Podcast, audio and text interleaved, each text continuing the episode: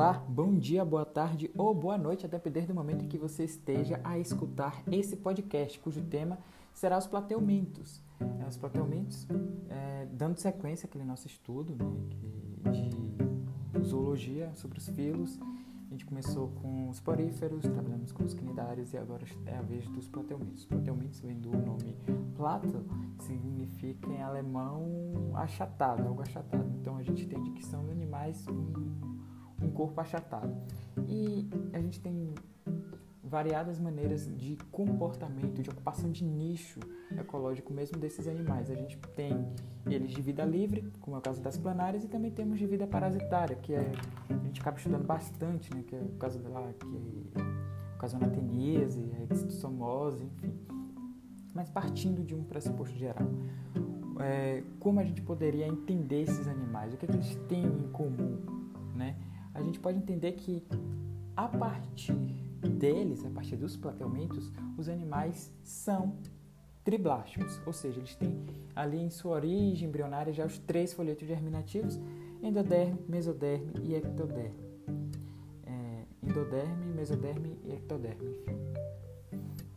E essas, é, o fato de haver essas três, é, esses três folhetos embrionários que vão se desenvolvendo, já vai gerar uma certa. Sempre gera, né, cara? Uma certa complexidade em suas funções e tal.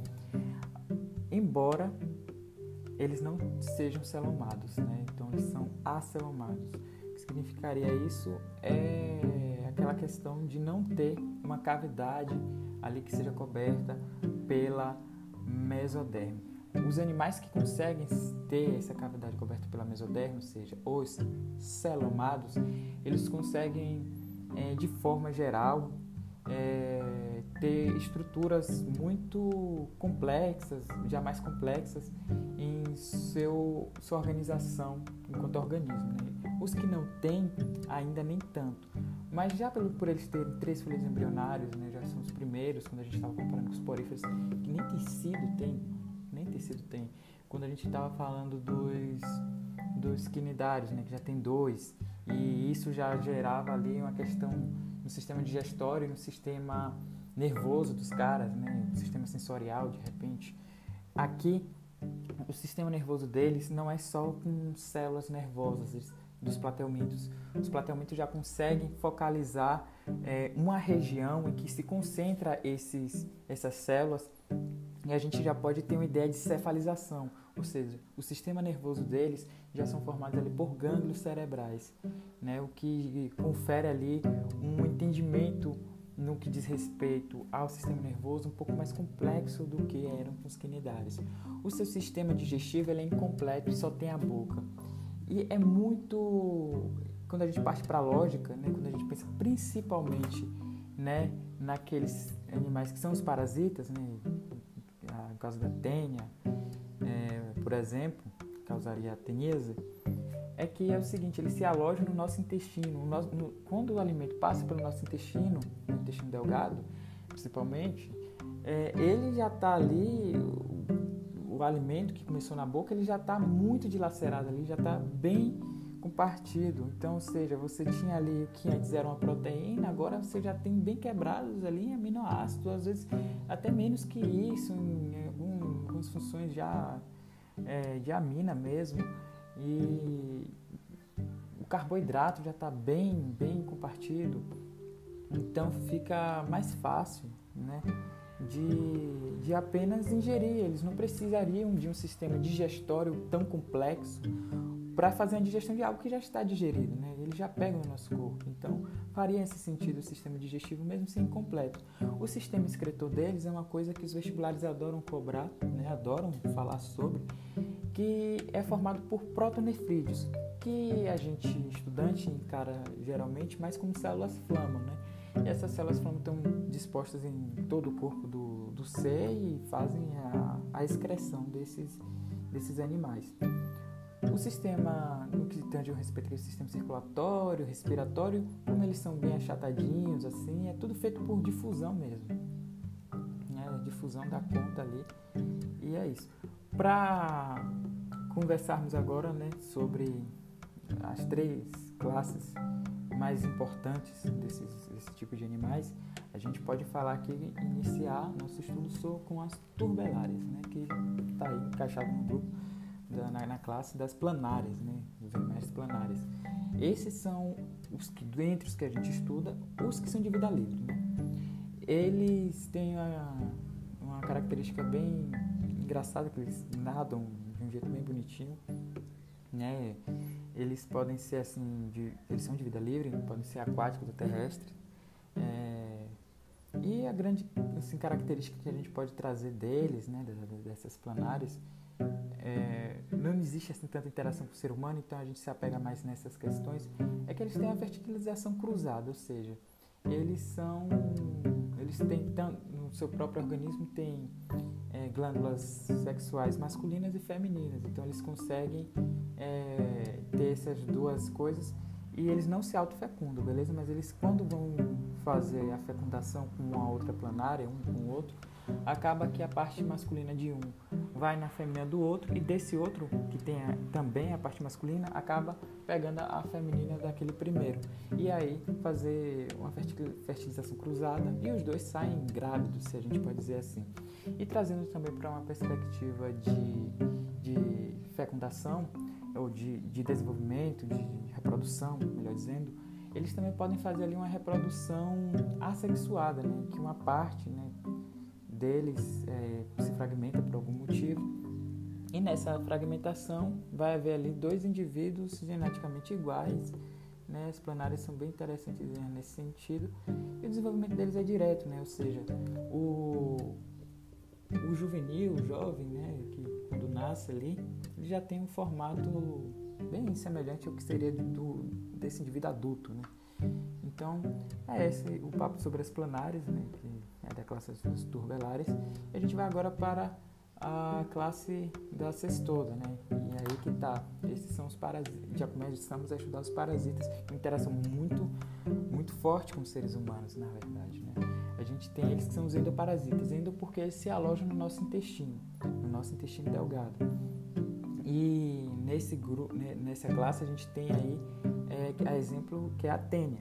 Nós temos a tênia dois tipos de tênis né, que, que vão gerar essa, essa interação com o ser humano. Né?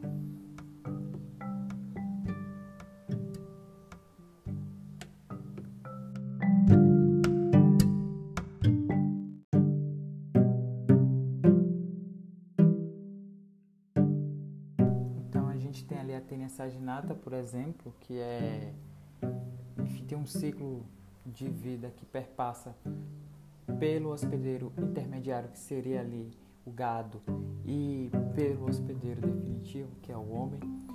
É, hospedeiro definitivo é porque é onde ele vai acabar fazendo o estrago maior, né? A reprodução deles sexuada vai acontecer aqui, onde eles vão ter a vida adulta deles, enfim.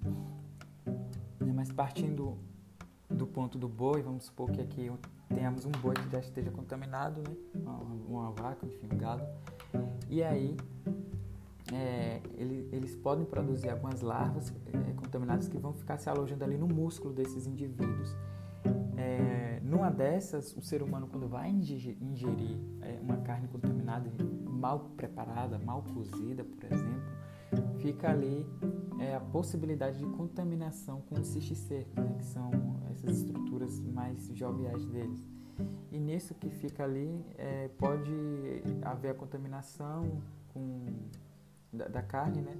E a, e a carne com esses cercos pode contaminar o ser humano e aí iniciar a fase mais é a fase adulta desses animais e aí pode causar alguns problemas, né? principalmente ali em relação à obstrução mesmo, né, cara, do intestino, enfim, vai ficar cheio dessas larvas, é, cheio desses animais, melhor dizendo, e esses animais acabam ali é, tendo seu desenvolvimento e sempre que eles, sempre que o ser humano venha a fazer seu sorete, né, que seria as fezes, acaba eliminando essas larvas também, que podem acabar contaminando o boi, de repente depois, né, conforme a alimentação que esse boi vai tendo, onde é que esse, esse boi se alimenta. E aí esse ciclo continuar, sabe, ininterruptamente. E a melhor maneira de, de se quebrar esse ciclo é dar, ou dar uma boa alimentação para alimentação certificada né, para esse boi, ou de repente cozinhar mesmo bem os alimentos. Esse é o primordial mesmo que você pode é, seguir. Mas para além da tênia saginata, no caso do gado, a gente tem também a tênia soli. Essa pode ser um pouquinho mais complicada para o caso dos seres humanos, porque o cisticerco ele em si pode afetar algumas estruturas do corpo humano, cara. Então, tipo assim, para além do, do, do indivíduo adulto, o cisticerco pode afetar inclusive o cérebro do ser humano, se instalar ali, enfim, dar um grande problema. Mas em geral também a soli tem as mesmas características é, isso trazendo pelo indivíduo adulto, né?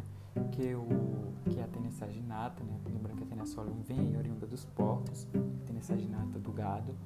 E a gente tem essa ideia aí de funcionamento mesmo, né? Então a tênia acaba sendo bem complicado. A gente tem também a classe dos trematóides. Os trematóides também são parasitas e a gente entende eles como que mais cai em prova é que é o que, que dá a doença ali, o, a extossomose, né, que é do Extossoma mansoni, né, o nome do científico é do animal.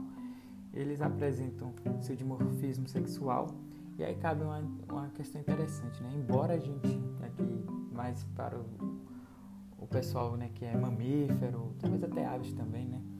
A gente veja que a maioria dos seres masculinos, né, dos mamíferos masculinos, eles tendem a ser maiores do que as fêmeas de sua mesma espécie, é, mas isso é só por uma questão mesmo de, de sociedade, sabe? Porque o, o, homem teve que, o homem, né, o macho, ele teve que se aprimorar, né, no sentido de, de chamar a atenção da fêmea para poder ter um sucesso na questão de fecundação, etc. Mas no caso do, de animais mais primitivos, cara, essa relação ela não existe tanto assim, né? Porque é, no, o macho ele não precisa se exibir para a fêmea, sabe, cara? Então eles simplesmente ficam ali juntinhos e pronto. E a fêmea que acaba sendo maior em termos é, volumétricos assim de corpo, justamente porque a fêmea, a gente não deve esquecer, é aquela que carrega né, a prole, cara. Então, tipo assim, é ela que tem que ter realmente estrutura mais adaptativa a isso, né? E quando eu falo dos seres humanos, por exemplo, dos mamíferos, das aves, os machos, eles não, não é que as fêmeas são menores que os machos, sabe? As fêmeas têm um tamanho ideal ali até para comportar a prole, porque os machos, por necessidades do que se entende de uma sociedade, eles acabaram tendo que, que para chamar a atenção das fêmeas, tendo que né, por questão de evolução também, bastante, é, foi aprimorando algumas estruturas, se a gente pode dizer assim. É, e, assim, os, o, no caso da extossomose, também, assim como no caso lá da teníase, é, existe um, para além do hospedeiro definitivo, que é o homem, existe o hospedeiro intermediário, que é um gastrópoda, né, que, é, que é a bionfalária, e atinge ali aquele caramujozinho, né? E o rio que tiver contaminado, cara, se ele tiver contato mesmo com a pele, ele acaba é, conseguindo adentrar o seu corpo, sabe? E aí pode causar a famosa barriga d'água, enfim, atingir ali algumas estruturas, é, principalmente na, naquela cavidade ali entre intestino, fígado, etc e causar um problema que é um acúmulo de líquido, né, que a galera chama de barriga d'água. Então, assim, para poder é, ter um tipo de prevenção quanto a isso, é sempre interessante para essas doenças todas, uma educação sanitária, cara, é, é você ter também ali é, um tratamento médico, né, com a frequência melhor possível que você possa, que você possa ter então é isso, tipo, a gente trabalhou agora aqui os platelmintos, né? A grande novidade deles é porque eles são os primeiros triblásticos, embora não sejam celomados, né? Então eles não têm ainda aquela cavidade de celoma coberto pela mesoderma, que não viabiliza estruturas ainda mais complexas, né? Embora você já veja ali que ele já tem ali início de cefalização, né? a concentração dos gânglios cerebrais. Então isso também é muito importante, lembrar que eles têm vida livre, no caso das planárias, também tem a questão dos endoparasitas, né? Que esses têm uma relação ainda mais forte com os seres humanos. Esse foi o episódio de hoje. Eu espero que tenha sido proveitoso. Enfim.